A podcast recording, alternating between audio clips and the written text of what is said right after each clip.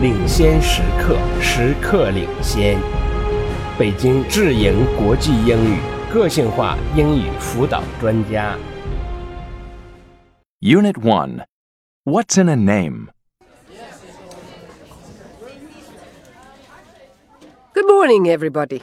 Good morning, Felipe, Monica, Theo, and I can't remember your name. Patricia. Right, Patricia. Those are all beautiful names. And that's our topic today names. Names are a cultural universal. This means everyone uses names. A person's name can tell us a bit about a person's family. Today, we'll begin by looking at first names and how people choose names for their children. And then we'll talk about family names and look at the different categories of family names. Although the scope of the lecture today is English language names, we can use the same approach, you know, to look at names from any culture. Let's take a brief look at first or given names. There are several ways parents choose the first name for their child. The first way is by family history. Parents may choose a name because it is passed from generation to generation. For example, the firstborn son might be named after his father or grandfather. Although family names are also passed to daughters, it is usually as a middle name. Adding junior or the second, for example, William Parker II, is only done with boys, not with girls' names. The second way parents choose a name is after a family member or friend who has died recently, or after someone they admire, like a well known leader or a famous musician.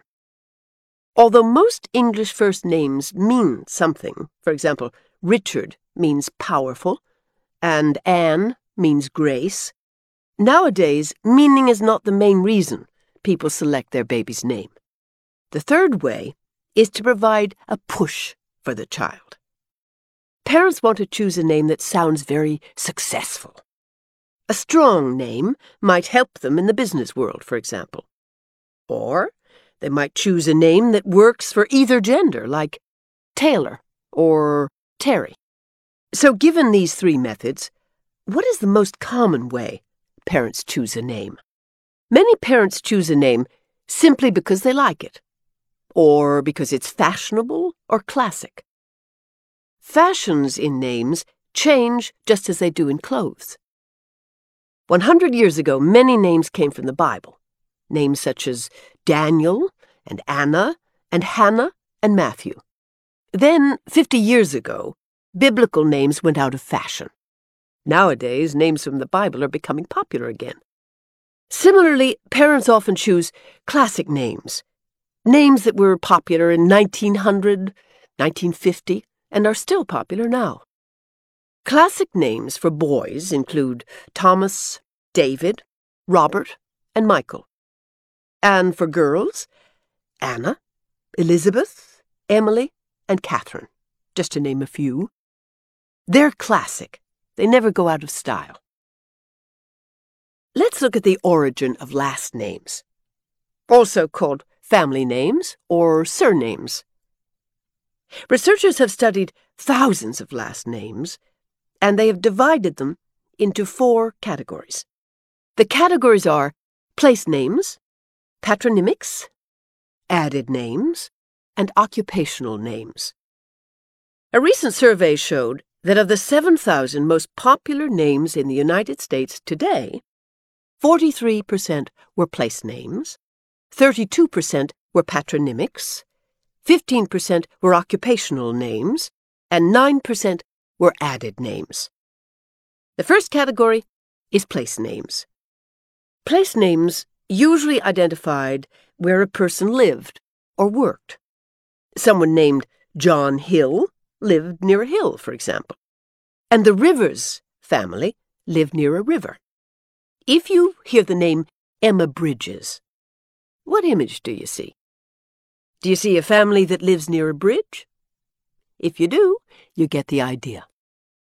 The second category is patronymics. That's P A T R O N Y M I C S. A patronymic is the father's name, plus an ending like S-E-N or S-O-N. The ending means that a child, a boy, is the son of his father. The names Robertson, Peterson, and Wilson are patronymics. Robertson is son of Robert. Peterson is son of Peter, and so on. The third category is added names. Linguists sometimes call this category nicknames. But when most of us hear the word nickname, we think of a special name a friend or a parent might use. The word nickname is actually an Old English word that means an additional name, an added name. So I'll use the term added name. This category of last names is fun because the names usually described a person. Reed, Baldwin, and Biggs are examples. Reed was from red, for red hair. Baldwin was someone who was bald, someone who had little or no hair. And Biggs? Someone big? Yeah, someone big, right. Now, if we look around the room, we could probably come up with some new last names, like uh, Curly or Strong. Now, the fourth category is occupational names. The origin of the family name was the person's occupation. The most common examples of occupational names still used today are baker, someone who bakes bread, tailor, someone who sews clothes, miller, someone who makes flour for bread, and smith. Now, Smith is actually the most common name in the Western English speaking world. The name comes from an Old English word, smite. That's S M I T E, which means to hit or strike. In the old days, a smith made metal things for daily life, like tools. Every town needed smiths. What's interesting is that many languages have a family name that means smith. In Arabic, it's Haddad, H A D D A D. In Spanish, it's Herrera, H E R R E R A. In Italian, it's Ferraro, F E R R A R O. And in German, it's Schmidt, spelled S C H M I D T. All these names mean Smith. Though names may tell us something about someone's family history, you need to keep in mind that they may not tell us much at all about the present. For example, there's usually not much connection between the origin of the name and the person who has it now. Take the name Cook, for instance. A person named Cook today probably doesn't cook for a living. Also, many people change their names for various reasons. Lots of people who have moved to the United States have changed their names to sound more American. This happens less now than in the past, but people still do it. People also use pen names or stage names to give themselves a professional advantage. For example, the writer Samuel Clemens used the pen name Mark Twain, and Thomas Mapother IV uses the stage name Tom Cruise. So let's recap now. In today's lesson, we looked at how parents choose English first names.